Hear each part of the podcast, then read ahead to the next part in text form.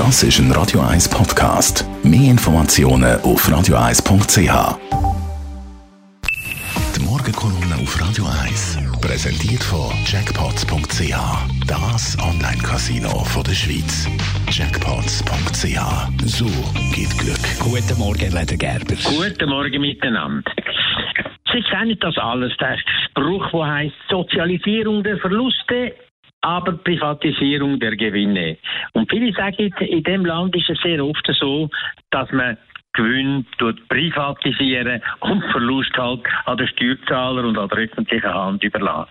Das müsste eigentlich so nicht sein. Genau wie es auch so nicht muss sein, wie viele andere wieder sagen, dass alles, was staatlich ist, schlecht ist und dass alles, was privat ist, gut ist. Es gibt Beispiele, wo genau das Gegenteil sagen. Zum Beispiel im Bereich der Gebäudeversicherung. In der Schweiz haben wir noch fünf Kantone, die keine kantonale öffentliche Gebäudeversicherung haben. Alle anderen in der Schweiz haben das.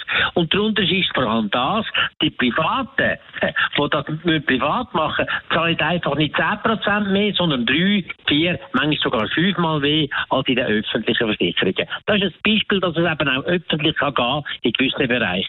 Auf der anderen Seite sehen wir jetzt gerade zum Beispiel im, Bundesamt für Gesundheitswesen, wo jetzt da immer ein bisschen im Fokus gestanden ist, dass es auch andere Sachen gibt. Also wenn ich sehe, wie das Amt nach wie vor übertrieben gesagt nur noch mit der Brieftube und dem Meldeläufer Daten austauschen, weil Digitalisierung offenbar als Fremdwort ist, dann sieht man auch dort, auch nicht alles, was staatlich ist, ist unbedingt gut.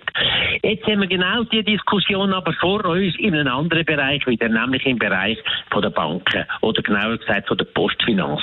Sie wissen, die Postfinanz, seit es sie gibt, versucht immer auch eine Banklizenz zu bekommen, weil sie haben ein Haufen günstiges Geld, sie haben ganz Haufen Kunden, sie haben das dichtes äh, Filialnetz und so weiter und um sich können zu behaupten, müssen sie können sich verhalten wie eine Bank, Kredit geben und so weiter. Und das dürfen sie nicht, weil sie die Lizenz nicht haben.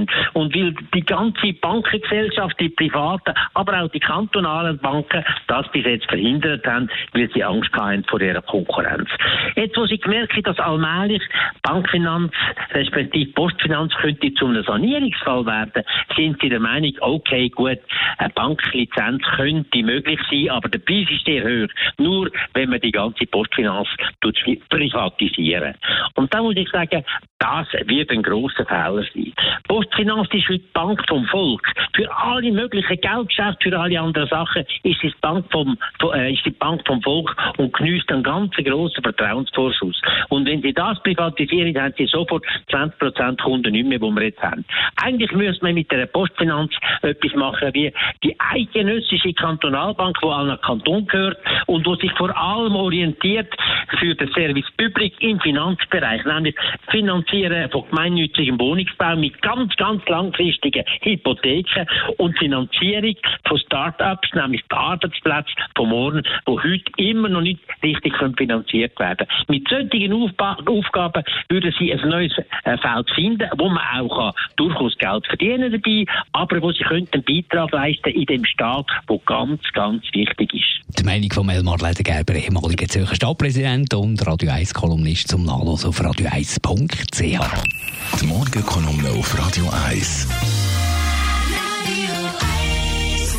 Ich werde noch schnell auflösen. Wir haben noch Gegenstände auf der Fahrbahn gehabt. Weiss man was? Nord Das ist ein Radio 1 Podcast. Mehr Informationen auf radio1.ch.